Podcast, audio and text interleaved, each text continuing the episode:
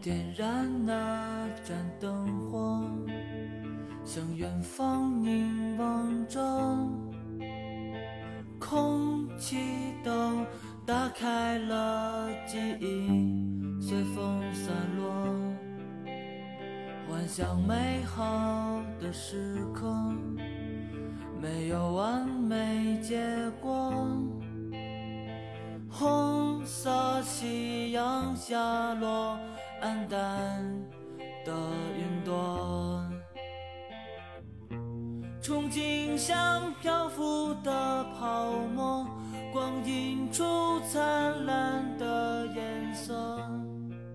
可却没有找到我。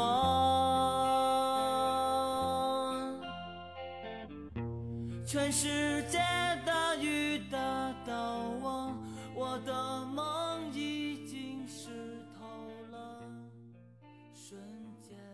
Hello，大家好，欢迎收听我们这一期的硬核电台，我是主播阿甘。大家好，我是小九。哎呀，到年根儿了，每当到了年根儿的时候，我就特烦九哥，怎么呢？因为每到年根儿，我就知道咱们又欠着大家好多节目，而且更新的时间又不能保证正常。嗯，去年过年的时候，你还记得吗？年前头两个月的时候，我跟九哥说：“哎，过年其实没什么太多的事儿，啊，也不用忙太多，我也不用串亲戚，也不用怎么怎么样。”九哥说：“你刚过几个年，等你再大一点，你就知道过年不是那么好过的。先得准备好钱，再得准备好时间，又得逛亲戚看朋友，又得忙一大堆公司的事儿，还得给家里边备出东西来。”我当时还不理解。可时间进入到二零一九年，过年前这俩月吧，哎呦，给我烦的是不行不行的，各种事儿接踵而来，家里的事儿、公司的事儿、朋友的事儿、自己的事儿，而且今年开始我也得准备钱给到我的那些晚辈们了，你明白吗，九哥？明白啊，开始给压岁钱了是吧？开始要给他们压岁钱了，因为我的嗯，呃小姨的儿子比我大一岁，嗯已经结婚生孩子了，我今年就得给他钱。然后我有一个外甥在日本，他今年过年应该也回家，我也得给他钱。哎呀，好烦啊！突然之间感觉到自己老了，这年不是那么好过的。虽然去年就已经开始有这种意识了，但是没想到今年比去年更严重。嗯，嗯，以后还会越来越严重的。对，所以今天我的心境就非常符合我们今天要聊的这个主题。嗯。大张伟，因为大张伟在我的心里，他其实是一个特丧的人，特别丧逼的人，用欢乐伪装自己的人，他其实是一个老丧逼、老丧逼的人了。嗯，嗯，对。我觉得特别符合我对北京哥们儿的一个标签儿，因为我觉得很多的北京哥们儿都是属于嘴上特别丧。当然了，不是说人就一定很丧，但是是嘴上说话的时候就特别爱丧的那种。但是大张伟，我觉得是嘴上不丧，心里特丧。不过这个东西咱们一会儿到节目里边来说啊，呃，先给大家集中做一个回应，有关于上一期节目的一个事儿。挨骂了吧嗯我真的是挨骂了，但是我跟你说，你知道我当时为什么要那么说吗，九哥？我都已经嗯点你们了，你们都不明白吗？我在上一期节目里边儿就是提到了，呃，咱们女性听友跟我所倾诉的一个事儿。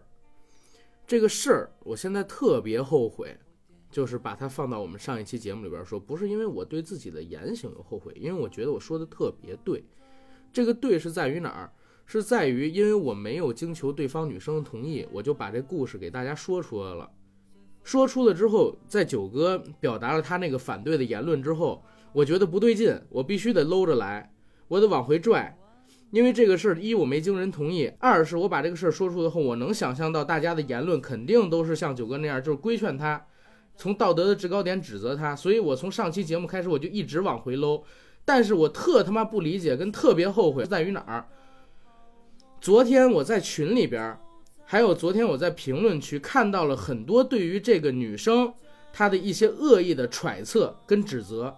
人家只是问了我一个事儿，然后我在这个事儿上，呃，就是本来就已经往回搂了，然后大家还能产生这样的揣测也好，或者说是对她的一种，呃，比较恶意的一个攻击也好，我真的搞不懂，就是大家现在，哎呦。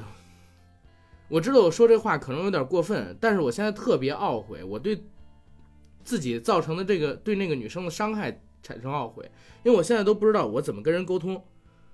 我我肯定要跟人说对不起，我把这事儿不好意思，我在那上面说了，而且说的时候我没有注意自己的这个言论的诱导性，对你造成的伤害。就在昨天，我都发在微博上面了，九九哥你看没看？就是咱们硬核电台官方微信群三群里边的言论，咱们有的听友说，阿甘你的观点我是同意的，但我在吐槽那个女生的动机，这个女生动机不纯，然后如何如何。现在有很多听友开始这么想，这是我特别特别懊恼，特别说觉得对不起人家的地方。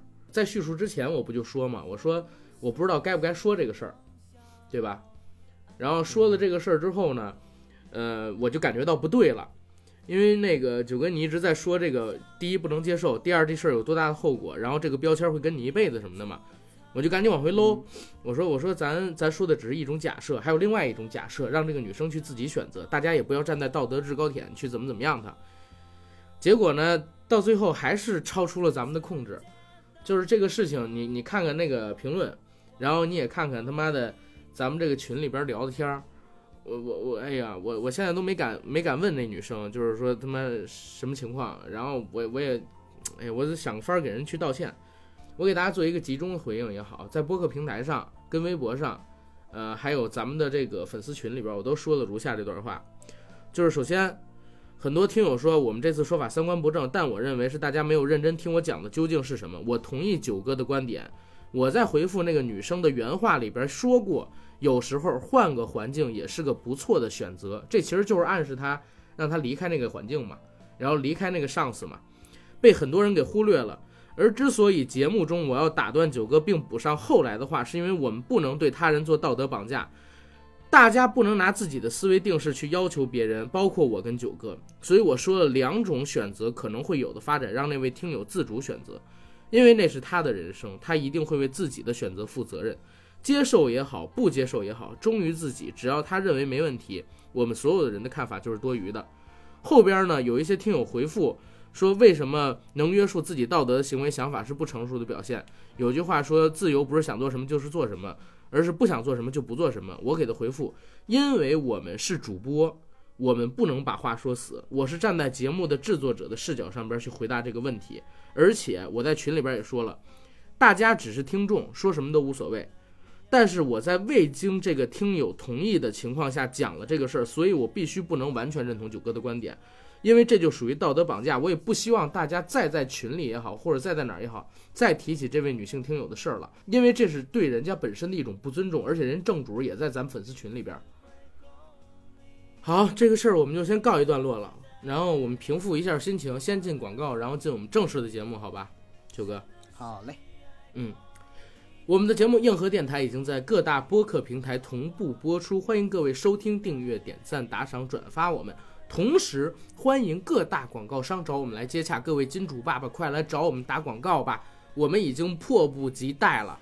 再之后呢，也欢迎各位听友在我们的微博和微信公众平台“硬核班长”上加关注，并且发私信或者给我们打赏点广告，这是对我们硬核电台的最大支持。想加微信群的，可以加群管理员 Jacky L Y G T 的个人微信 J A C K Y E L Y G T。让他拉您进群，和我们一起聊天打屁。以上信息我会写在我们这期节目的附属栏里，欢迎大家加他。好，广告做完，让我们进今天正式的节目。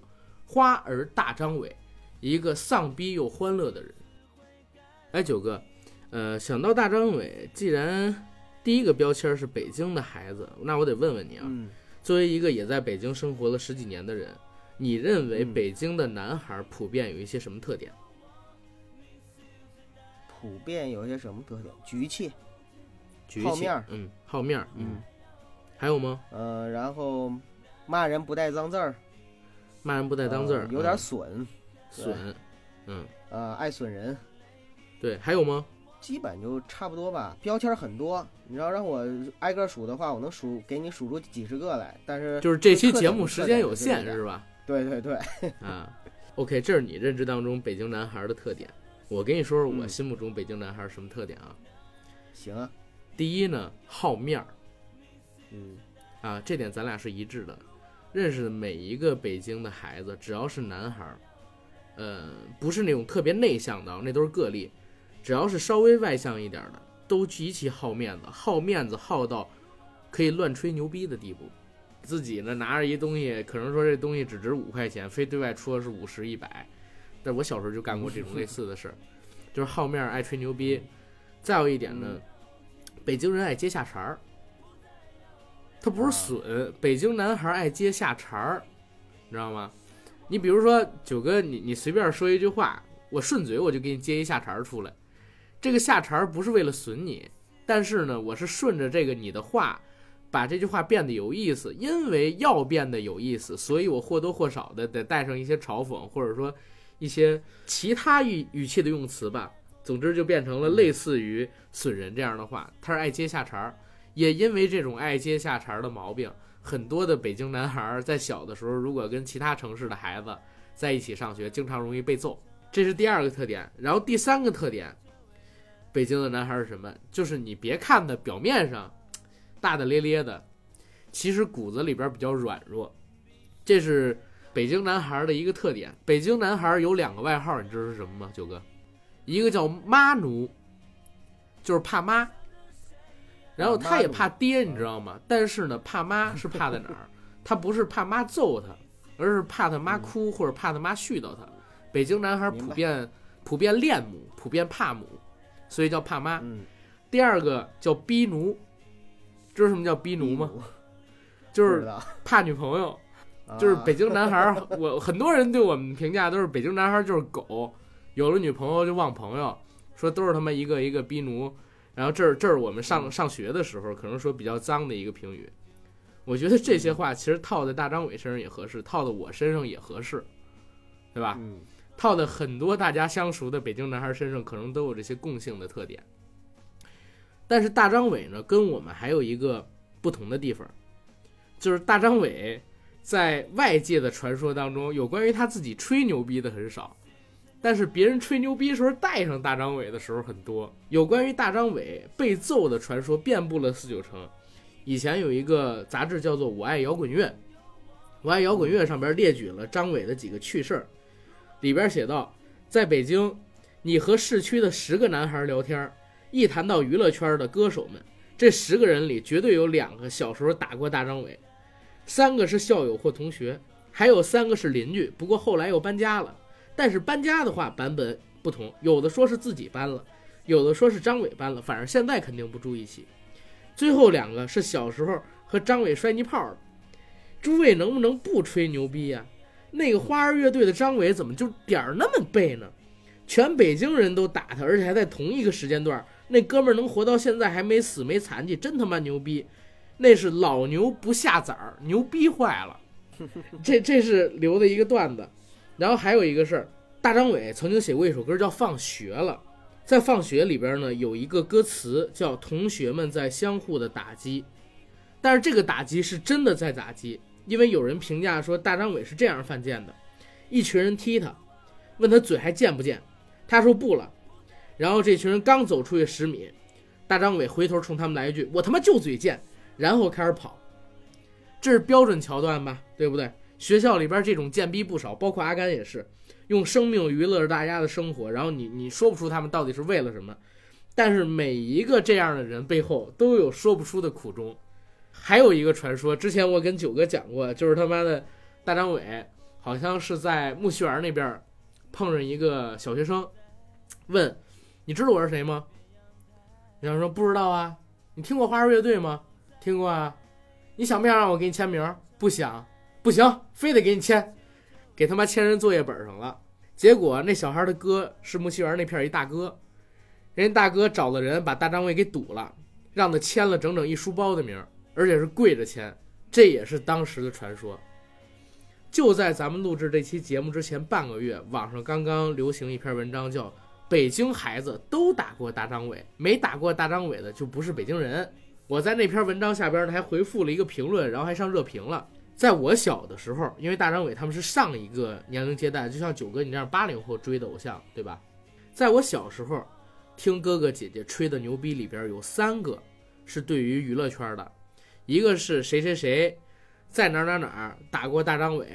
这个谁谁谁，要不然是他亲戚，要不然就是他哥，要不然就是朋友，要不然就是谁谁谁在哪儿泡过高圆圆，要不然就是谁谁谁在哪儿跟杨幂一起混过社会。这是我上一代的北京人常吹的三个有关娱乐圈的牛逼，反正我听好多人都跟我说过。但是在这三个牛逼里边，唯一一个持续到现在的，不断被人提起，而且愈演愈烈的，应该就是大张伟。现在零零后的孩子的哥哥都抽过大张伟，而且还有外省市的专门来北京就为抽一趟大张伟，知道吗？要不然就没来过北京城。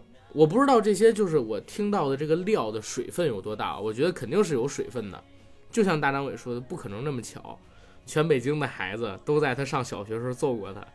他没残疾，没死，真是牛逼坏了，对吧？啊，但是呢，也透露出一个现象，就是能有这么多传说出来，肯定苍蝇不叮无缝的墙。从大张伟大家所接触到他的一个认知来看，他也肯定是属于嘴贱的那种人，在学校里，确实这种人不受欢迎，尤其是在男生圈里，有的时候不受欢迎。小的时候可能也是挨揍，少不了的。然后也颂扬出他这么一个性格，什么性格呢？在我的理解当中，就是用嘴贱跟张扬的欢乐来伪装自己，保护自己内心当中的那份寂寞不被人发现。他其实是一个特别丧逼的人，因为我自己就是这样一个人，然后这是我对大张伟一个固有的一个形象认识。九哥你也说一说，然后咱们聊完这个之后再聊大张伟他的人生经历，好吧？好，其实我对大张伟的认识呢，最早是来自于洗刷刷，因为之前呢，就是他在花儿乐队时期呢玩摇滚的那个时候，呃，因为我不玩摇滚，所以我不是特别了解，但是那个时候就觉得这是一个挺欢脱的，然后挺有神经病感觉的这样的一个哥们儿，真的是有神经病感觉的那种哥们儿，然后没有太多的关注啊，不了解嘛，对。但是后来呢，就是慢慢的了解了他的一些事情，尤其是很丧的事情，或者说很衰的事情。大家还记得吗？有大鹏他做的录制的一期节目，结果因为状态特别不好嘛，低血糖，然后那期节目结果大鹏直接罢录了。后来呢，又传出了很多的视频，导致很多的人怀疑大张伟吸毒。就这件事情，其实开始关注的时候，应该是艺人吸毒的非常早、非常早的一件事儿了。但是首先我要强调一点，就是大张伟是没吸毒的。后来呢，人家也澄清了，然后大鹏呢也出来做了道歉，但是呢，这件事情我相信对大张伟来说肯定是打击特别的大，因为好像从那时候开始吧，他就有点一蹶不振的那种感觉，丧了很长时间。直到后来我再开始关注他，或者说在电视上看到他的消息新闻的时候，是在湖南卫视做那个《百变大咖秀》，《百变大咖秀》里边跟贾玲啊、跟白凯南啊他们就一起玩儿，然后当时我就觉得，哎，这这哥们儿。挺有喜剧天赋啊，就 是表演啊什么的，搞笑啊，发挥的特别好。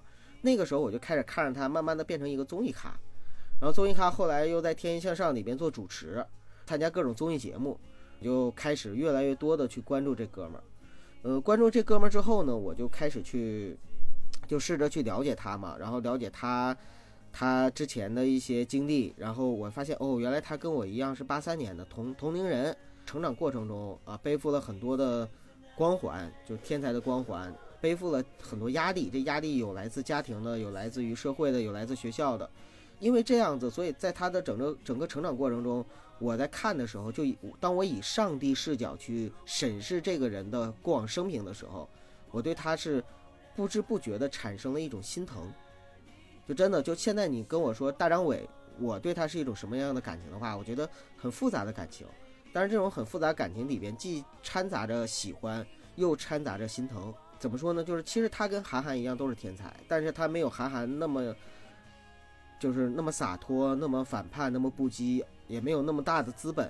反而是他在他施展自己才华的过程中，遭遇了比韩寒更大的压力，然后呢，就是成长到今天。他用他自己的一种，就是阿甘刚才说的丧也好，嬉皮笑脸也好，嘴碎也好，各种各样的。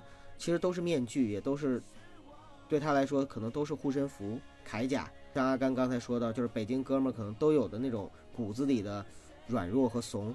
那种骨子里的软弱和怂，不是说没有血性，而是说就是有的时候太善良了。这种善良反而是就是不愿意去伤害别人。正因为不愿意去伤害别人，有的时候还要藏着，不想让别人去伤害自己，所以需要一个铠甲。这是九哥对大张伟的一个认知啊。九哥，其实你你以前不是大张伟粉丝是吧？我不是，啊，明白了，我是大张伟的粉丝，啊，我先我先声明这么一个观点，让大家知道，呃，其实这期节目咱们还有一个听友从前年开始就让我做，我们线下聚会还见过，叫你老铁，现在他在杭州，我不知道他会不会听这期节目，但是在这儿我跟他说一声，我们做了啊。大张伟，我认识他非常非常早，早到什么时候？早到我小学还没有毕业，应该是在零三年。零三年，当时有一个电视剧，我忘了是什么，好像还是台湾的一个电视剧，它的片尾曲特别好听，这个片尾曲叫《泡沫》。那首歌大家可以现在去听一听，我说的不是邓紫棋的《泡沫》啊，因为我不看《我是歌手》，后来网上有人说邓紫棋把这个叫做《泡沫》的歌唱火了，我以为是她翻唱花儿乐队的那个《泡沫》，结果呢，我一听才发现完全是两首，花儿乐队的那首更好听，嗯，只不过他那个出的实在太早了，应该是啊，是在哪一个泡沫？应该是在《草莓声明》里吧？应该是在《草莓声明》里边的一首歌，是他们第二张正式专辑里边的歌，主打曲。呃，里边是有一个我特别喜欢的歌词，叫什么呢？空气中漂浮的泡沫。然后噔噔噔噔噔噔噔噔，不，我找一下歌词啊，等会儿，等会儿，你这个假粉丝，不是，我开始第一句还记得会唱啊啊！我点燃那盏灯火，向远方凝望着，空气都打开了，记忆随风散落。然后高潮是。憧憬像漂浮的泡沫，光映出灿烂的颜色，可却没有找到我。全世界的雨打到我，我的梦早已湿透了，瞬间被淹没。啊，这这歌现在你回想起来也是非常好听的一个旋律。我在听完这首歌之后，你唱完了之后，我真的觉得就是说，大张伟之所以不红，或者说这泡这歌没红是有道理的。咋了？他的粉丝都像你这样去去唱的话，大张伟，你是想让大张伟就是找咱们，然后花钱说咱把这节目，我花多少钱能把节目给你撤下来吗？不是，别闹，别闹，别闹，让我正常来说。我当时听完这歌之后，我特别喜欢。因为大张伟在创作这首歌的时候，因为他是八三年的嘛，也才十几岁的一个年纪。我是零三年听到这首歌的，我才十岁的年纪，跟他创作这首歌时候的心境可能只有六七岁之差。所以我在听到这首音乐的时候，我觉得啊，太能表述我们年轻人对生活的那种向往、憧憬，但是又不确定，有一种恐惧存在，然后被父母，因为我是二胎，我是二胎，上面还有一姐姐，被冷落的那种感觉。哎呀，找到这首歌的原作者，然后听他其他的音乐之后，我就有点对大张伟不可自拔了。我绝大多数早期听大张伟的音乐，都是来自于我隔壁家的那个叫做姓陈的哥哥。以前我在讲人猥琐系列的时候，我也讲过，他不单是带着我看香港三级片儿、看小黄片儿，还带我一起听那个花儿乐队。他很喜欢花儿乐队，他家里边有这个《幸福的旁边》第一张专辑的这个磁带。然后放学了，草莓声明，我是你的罗密欧等等东西他都有。当然现在可能也不喜欢大张伟了吧，因为大张伟的粉丝跌宕过几遍。可是，在那个时候，他非常非常喜欢大张伟，甚至想去剪跟大张伟一样的发型，被家里边打，被家里边骂，也要去剪那样的头发，染那样的头发。大张伟其实对树立八零年代末九零年代初这一票男生在青春期的发型审美。有很大的一个呃引导性作用，让很多人遭受了家长的这个责罚跟打骂，这是他当时起到的一个对我们的影响。后来呢，零五年，当时有一部电影，现在也很火，是我觉得应该是新千年之后讲年轻人的故事的最好的一部中国电影，我自己最喜欢的，叫《独自等待》，是武世贤拍的。九哥，你看过吗？下雨。对。那个电影里面呢，有一场戏是夏雨站在女主角的这个楼下，举着一个音箱，站在李冰冰她那个宿舍楼下，举着一个音箱。嗯，那个音箱里边放的应该就是花儿乐队零四年的专辑，我忘了是不是《我是你的罗密欧》啊？呃，那里边的一首歌叫《Miss You》，我也很喜欢听那首歌。啊，大家可以去听一听，花儿早期的歌都非常好听。虽然有人说，就是花儿乐队很多早期的歌非常像从欧美一大堆金碟、白金碟，然后里边淘出来的变变调，然后改改歌词旋律，然后就出来的这么一个音乐。但你能从那里边听到大张伟的才气。他出道的时候，就是以中国第一支未成年摇滚乐队这个名义花儿走出来的。走出来之后，不单是在大陆火爆，因为他在大陆参与了叫做《中国火》的摇滚专辑的一个制作，里面推出了他们的歌《放学了》，还有《向我开炮》等等几首，在台湾也引起了很大的反响。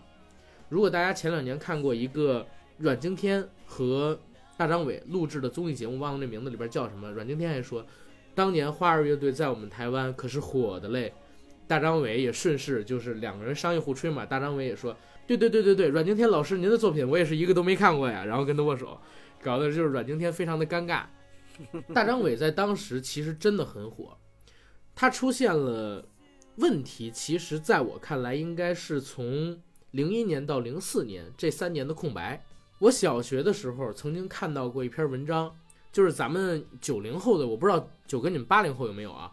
上小学、上初中的时候，有专门给小学生、初中生的报纸跟读物。我们那个报纸上边有大张伟的一个新闻，说花儿乐队回来了。但是花儿乐队不再讲，别理我，烦着呢。这样一个标题，说经历了三年的变化，花儿乐队已经从别理我，烦着呢，变成了一群成熟的大男孩所组成的乐队。因为零四年的时候，他们已经满二十岁了嘛，大概第三张专辑的时候，我那个时候对他们。这个文章里边对于大张伟的评价还不太理解，因为我没有听过太多大张伟的歌，我对他的印象仅限于磁带里，我甚至没有在什么节目里、电视上看到过大张伟跟花儿乐队。嗯，到了后来就是零五年，我刚刚听完了《Miss You》跟看完了《独自等待》这部电影，紧接着又传出来一个消息，大张伟出了一首歌叫《洗刷刷》，《洗刷刷》一出来，满天下都是。啊，吃了我的给我吐出来，拿了我的给我交出来，然后什么样？哎，这是洗刷刷的歌词吗？我都忘了。他好多神曲都是一个调儿，啊，不是是吧？反正就各种洗刷刷，然后甚是哦是是吧？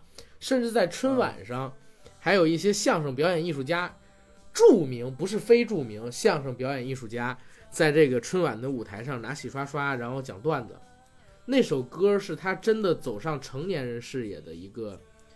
作品吧，但是迎来的呢却不是好评，而是一面倒的差评，甚至在我们这些，还有就是我那个哥哥姓陈的那个哥哥，他们这些粉丝中间啊，都引发了剧烈争议的这么一个作品。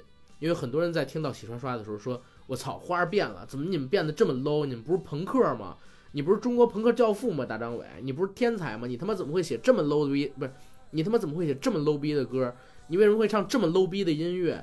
后来呢，又有爆出来采访说，大张伟跟这个自己的花儿乐队里边一些成员聊，说小博，他他有一个队员不是叫王博吗？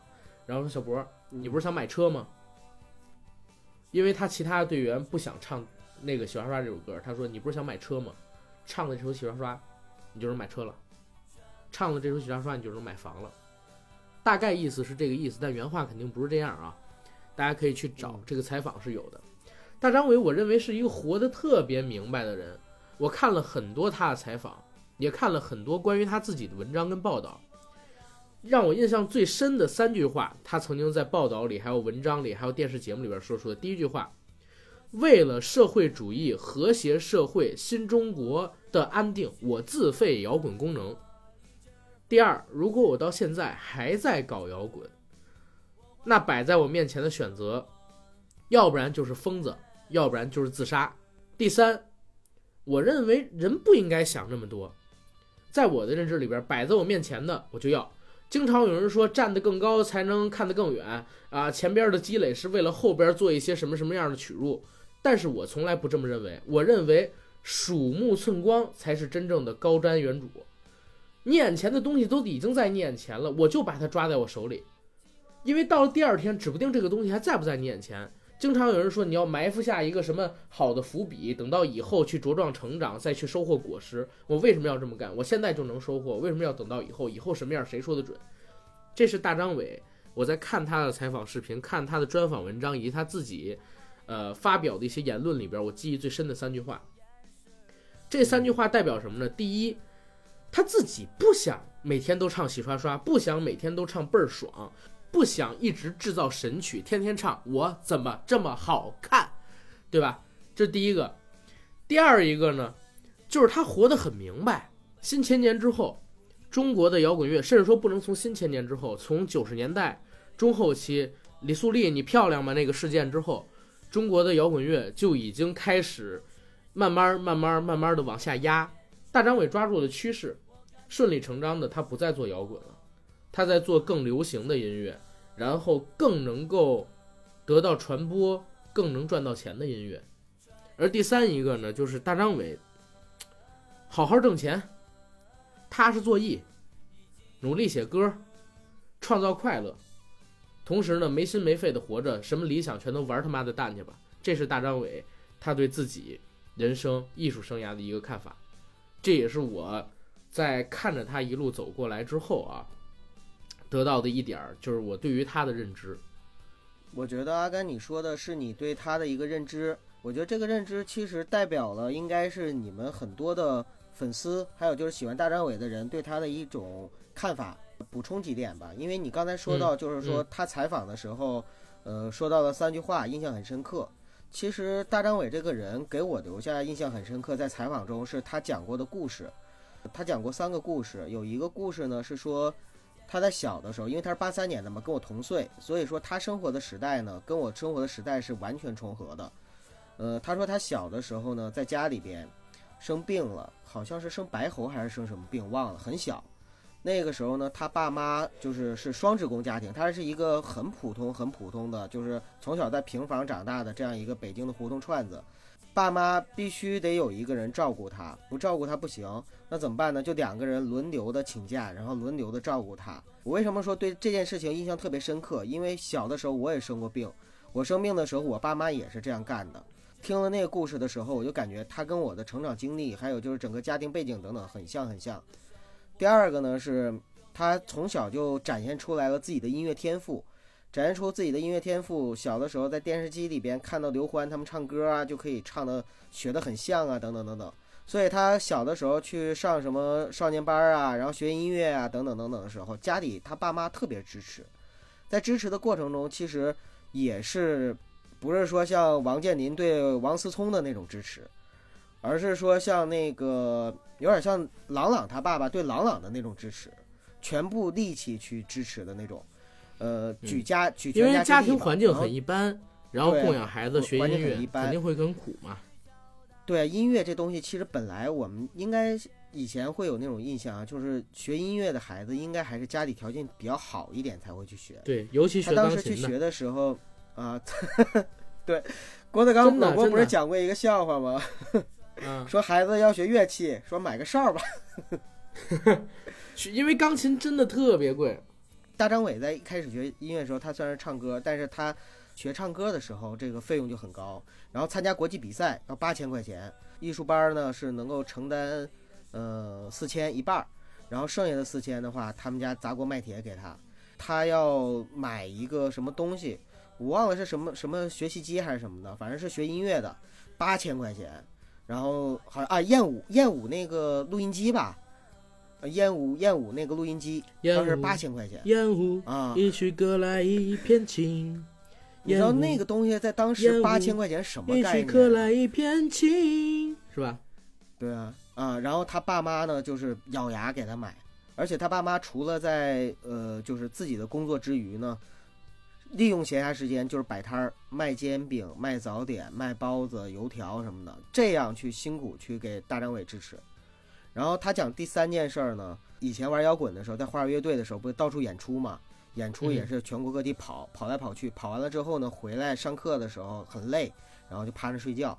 睡觉的时候呢，他的老师把他捅醒了，捅醒之后就当着全班面嘛，就就你刚才我也说了，北京人嘴损，老师也不例外，老师就是说说，你看人大张伟唱一首歌，能赶上我一年工资，人多了不起，他爸妈多了不起，我要像大张伟这样我也睡觉，就这话说的吧，就反正让你如果搁你是大张伟，你肯定心里也会不舒服。没有，呃我想不到这么多。我说老师，你是真的羡慕我吗？而且你知道那个时候是第一，老师啊不是一次这样说，而是反复的说。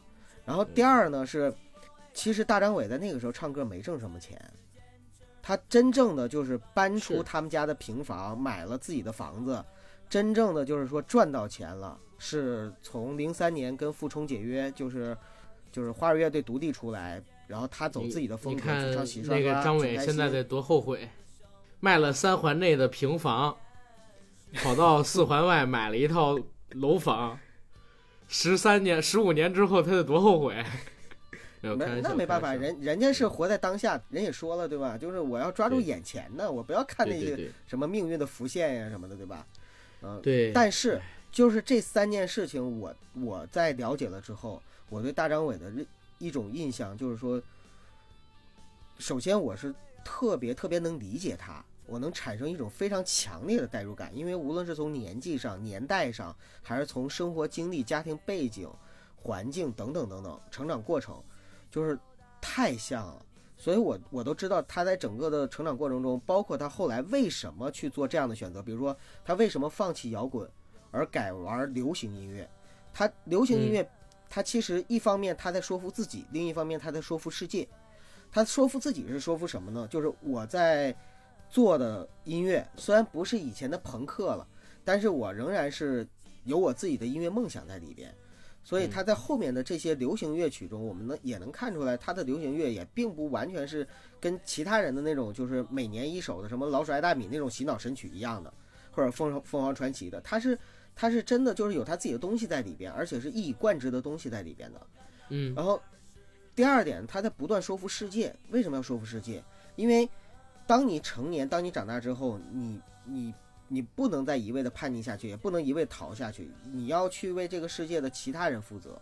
别的不说，就是父母，父母在当初那么支持他，然后给了他那么好的一个追求逐梦的这样的一个机会和条件，那是很多跟他一样家庭的穷小子可能没有办法去实现的，他实现了，他是多幸福的。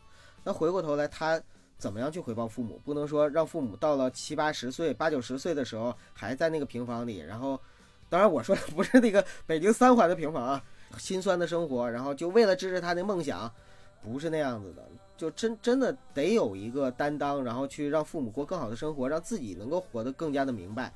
这个时候，他选择了说赚一呃选择一条能够赚钱的道路，所以我觉得特别特别能理解他这一点。后来，嗯包括后来他上综艺节目，他上综艺节目的时候，我看了一个他跟郭德纲就是呃叫叫《今夜有戏》，对，《今夜有戏》有一场就是那个郭德纲主持人，对，对然后天津天津卫视的，然后那个就是请的大张伟嘛，那期。两个人就一个碎嘴，然后一个 一个一个更碎的嘴，两个人就对对着对着砍对着聊，就真的有点棋逢对手将遇良才的感觉。而且大张伟呢在里边就是讲到，他说他说呃郭老师，您是我偶像，我的那个歌里边所有的段子全都来自于您的相声。然后另外还有就是他说我我特别特别喜欢和佩服您，为什么？因为我觉得中国所有的主持人里边，唯唯一一个就只有您是在主持的时候有有服务精神的，就是说就把自己定位很清楚，就是我我主持人我就是服务的，然后我作为一个明星，啊我就是服务的，而不是什么什么的。哎，我就觉得他能说出这样的话来，就说明他在综艺这条路上，他今后也一定能走得非常好，因为他给自己的定位非常的清晰。就他很清楚我我我要的是什么，我然后他也很清楚，就是说我能给大家的是什么。所以说这两点很清楚的话，他就可以活得很明白。所以就像阿甘刚才说的，就是说大张伟其实是一个挺明白的人，活得挺明白的人。是是，呃，因为大张伟他一出道就顶着天才的名字嘛，对吧？对，顶着天才的名字，呃，就像九哥刚才说的，大张伟小学的时候他是住崇文，大家知道崇文在什么地儿，所以他们家的平房一定很值钱。参加 参加少年宫，然后就夺得了一个北京市的一个歌唱比赛的奖，然后还随着北京市的少年合唱团一起出过国，在国外还得了奖，也是唱歌。呃，还到什么东南亚呀，到什么美国呀，到什么欧俄罗斯去做演出，这是他小学时候的经历。再之后呢，初中的时候开始学吉他，跟自己的朋友们在初中组建了一个乐队，就是我们后来说的花儿，而且在酒吧开始驻唱。酒吧驻唱的时候，被新风的老板给发现了，啊，被呸，新丰的老板给发现了，然后这个没我我我没没我就是口干舌燥，你知道吧？口干舌燥就给我不我我对对对啊啊，没没没没有别的东西啊啊，没有别的没有别的什么事儿啊，嗯嗯嗯嗯，新丰的老板给发现了，然后这个新丰的老板呢，呃，其实也得感谢人家，花儿乐队就在九八年的时候，在新丰公司发表首张专辑叫《幸福的旁边》，直到现在啊，我都认为，如果花儿乐队或者说大张伟只出过《幸福的旁边》。草莓声明，还有第三张是我我是你的罗密欧吗？我忘记了。他如果只出了这三张专辑，然后就辞，嗯，他如果只出了这三张专辑就隐退，或者说他就自杀，他可能就是中国的约翰列侬，你明白吗？就有可能被神化到那个高度，因为他当时被神化的真的很厉害，在八零年代初的那一票喜欢他的人，他在两千年代初的时候被神化的太厉害了，之后又在新风音乐出了一个合集，叫做《花鸟鱼虫》。花鸟鱼虫这个专，呃，花鸟鱼虫这个合集营造的反响也很不错，甚至说不错到，在当年他曾经在，呃，几万名观众面前和崔健同台演出，嗯，明白吗？可想而知，就是九八年他刚出道的时候有多火，很多人都说他们是中国摇滚的未来。零一年的时候，发了第二张专辑，叫做《草莓声明》，《草莓声明》里边。有一首歌我特别喜欢，就是刚才我所说到的《泡沫》，大家我真的推荐去听一听。我们这期节目里边也会用一些花儿早期的音乐吧，做这个背景乐给大家来听。嗯，零四年又出了《我是你的罗密欧》，再之后就是《花天喜事》，还有什么，呃，什么霹雳花、呃大张旗鼓之类乱啊，大张旗鼓好像是他自己单飞之后的了。反正从《我是你的罗密欧》之后的专辑就开始了神曲的路。啊，开始什么洗刷刷倍儿爽啊！我怎么这么好看啊？穷开心，阳光彩虹小白马啊，等等等一系列的歌吧。中途呢，大张伟人设崩过几次，九哥说是三起三落。先是说大张伟不红了，靠这个洗刷刷红起来，但是口碑掉下了，这一起一落。后边呢又不红了，靠这个什么所谓的呃百变大咖秀。对，走成综艺咖又火了一次，这二起二落。第三一次呢是又不红了，开始专注做神曲，从倍儿爽等等的东西里边再度火起来，活跃在各大广场舞的平台上，哺育着像我妈那个年龄阶段嗷嗷待哺的这些大妈们，他们这个空虚的叫什么着双腿跟秋裤啊，帮他们就是 制造温暖，制造欢乐，让他们跳起舞来。这是大张伟的三起三落，我不知道大张伟还能火多久，但是我始终觉得大张伟的故事，就是我我现在看他，我一直觉得都不是一个喜剧故事，我觉得是一个悲剧故事。大张伟曾经上过吐槽大会，李诞在评价大张伟的时候说：“你们看看，你们看看，国内究竟是什么样的环境，把一个音乐天才给变成了小丑？”李诞说的这个话，我当时听到这个时候，眼泪差点没下来。确实是这个样子，把一个天才给变成了小丑。他爸妈是工人，大张伟小时候没钱供他玩音乐，传说就是他那个吉他琴坏了，都是用透明胶给粘上，而且跟新风打官司解约，跟新风打官司解约那段时间，赔了好多的钱，穷怕了，也是靠父母吧，那会儿都已经二十多岁了，张嘴跟父母要钱，说。周济一下自己，让自己能扛过去。所以为什么跟新风打完官司，紧接着没多久就出了这个洗刷刷，然后改变了自己的歌曲风格？我觉得这也有很大的影响。而且后边大家也知道发生了什么事。大张伟不仅一次的在自己的微博上面说过，说你们他妈都逼我是吧？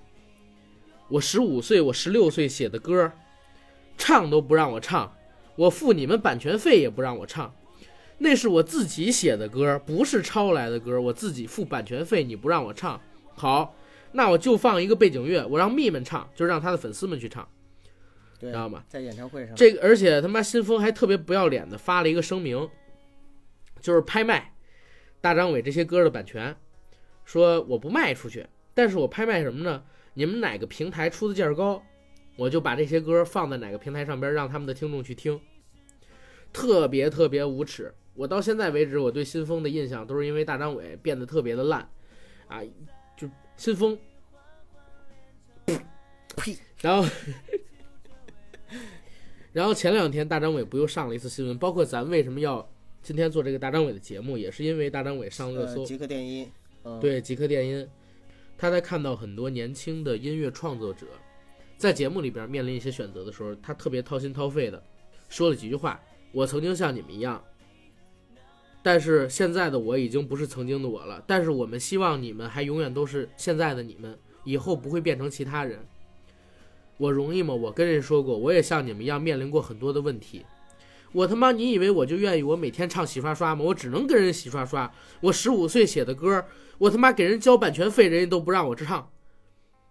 啊，我刚才不是结巴，我是故意在学大张伟，因为大张伟有一毛病，就是说话说的太快的时候结巴。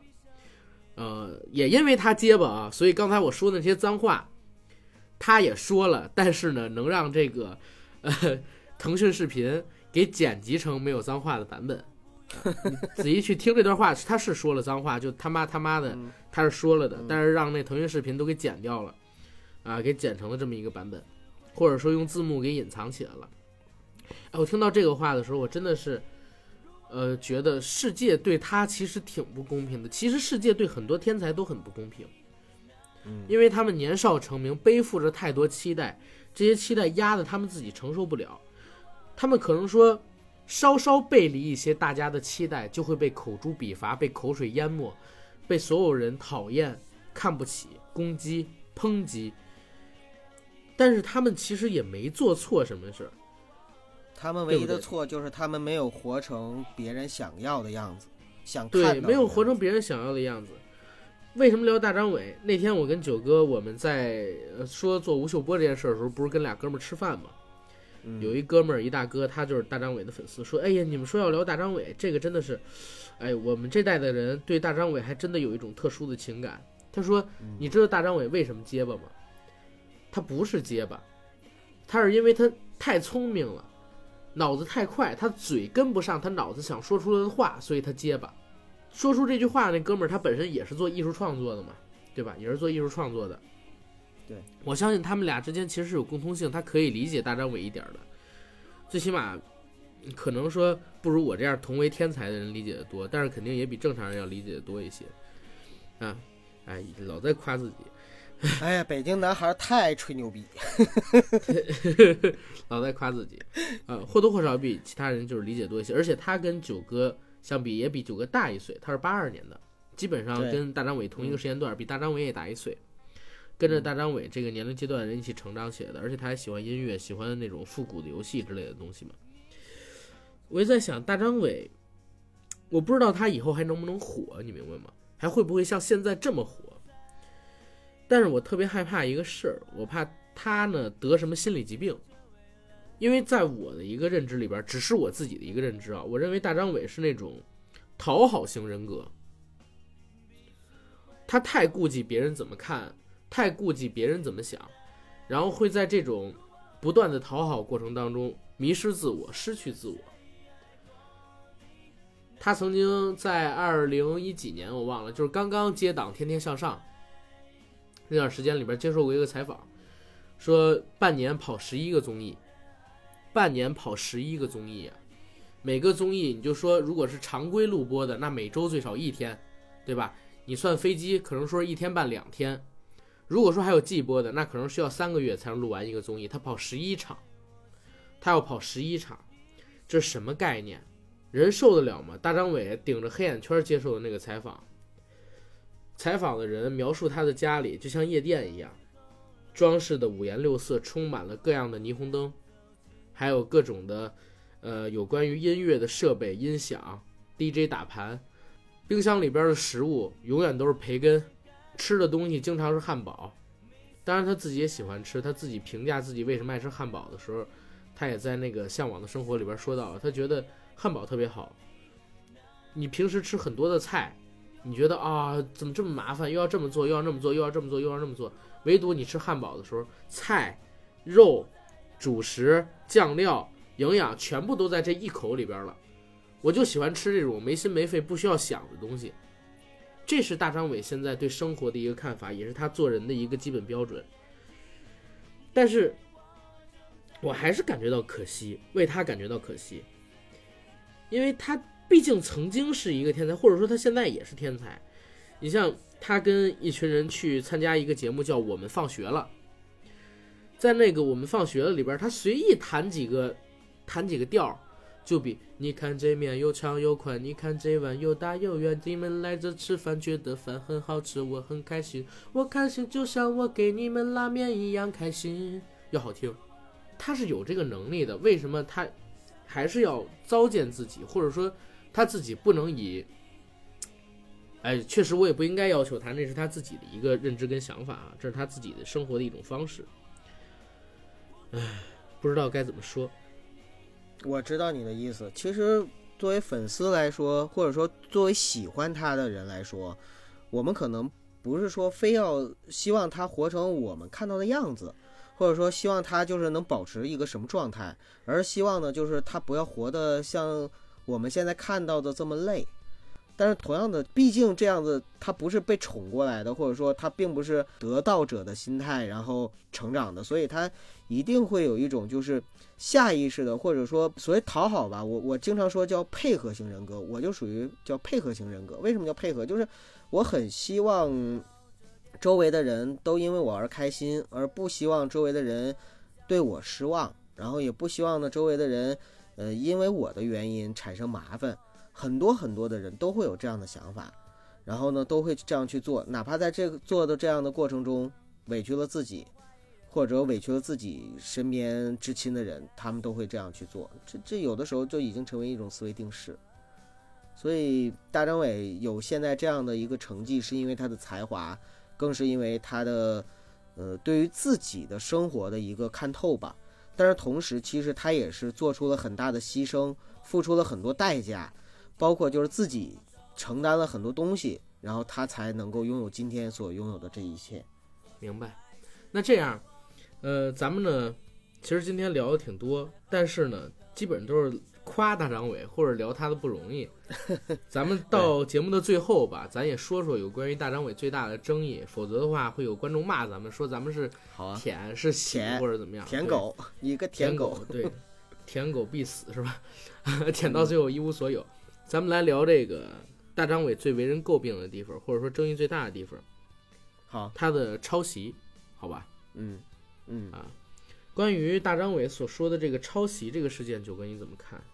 大张伟他的音乐元素里边有很多借鉴和模仿其他其他的音乐风格的地方，包括音乐元素的地方。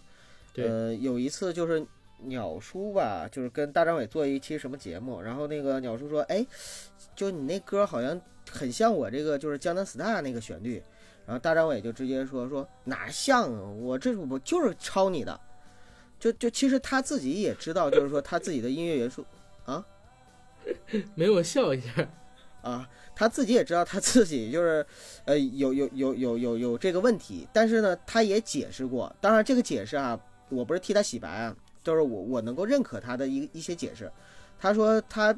有的时候就听歌嘛，他疯狂听，听好多好多歌，对吧？然后听了很多歌之后，有的时候脑海中不自觉就会蹦出一句旋律来，然后他觉得，哎，这旋律真好听，然后他就把它放到自己的曲子里边，因为他已经忘了他在什么时候、在什么场景下听过这个旋律了。结果呢，他放了之后，别人说，哎，你这是哪里哪里的一个旋律？这个问题，因为我我自己也写诗嘛，所以我也遇曾经遇到过很多次这样的问题，就是我脑海中突然蹦出一句子，我说，哎，这特好。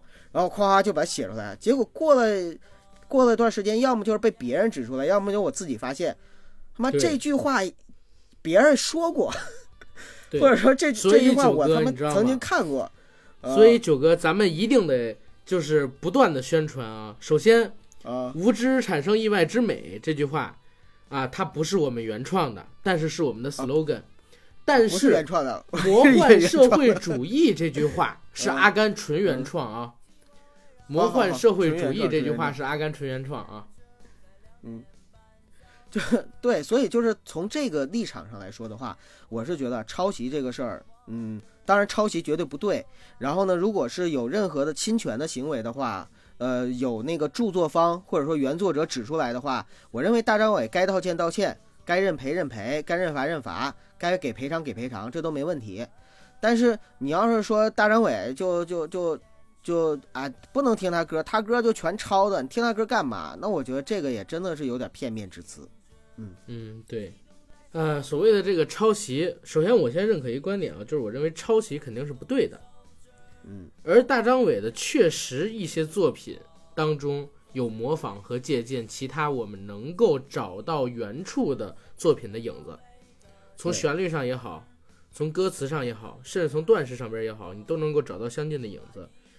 这个东西是他避不掉的，啊，也是他必须要面对的。但是大张伟有一点做的比较好，一旦你告我抄袭了，然后呢，你告赢了，我立刻给你支付抄袭的费用、版权的费用，我认，刻拒赔。我绝对不会去众筹，我也不会不道歉。对，对，也绝对不会因为你说炸裂，大张伟的倍儿爽，竟全面抄袭了鸟叔的《江南》不是鸟叔的《江南 Style》这首歌，然后就去他妈的告你，然后怎么怎么样，他反而会主动找你去赔。这点我觉得其实从人格上边来讲，还是一个好人，对吧？对还是一个比较正派的人。行，那这期节目我们可以聊到这儿了。哎呀，天才变小丑，呃，一个悲伤的故事。但是不管，怎样，希望他的生活以后还是能够越来越好，就是了。对对对，希望他的生活以后能够越来越好。毕竟这是我们年少时候曾经带给我们过感动的人，对吧？对，没错。嗯，行，那这期节目到这儿，谢谢大家，大家新年愉快，好吧？拜拜，拜拜，诸事顺利。诸事顺利。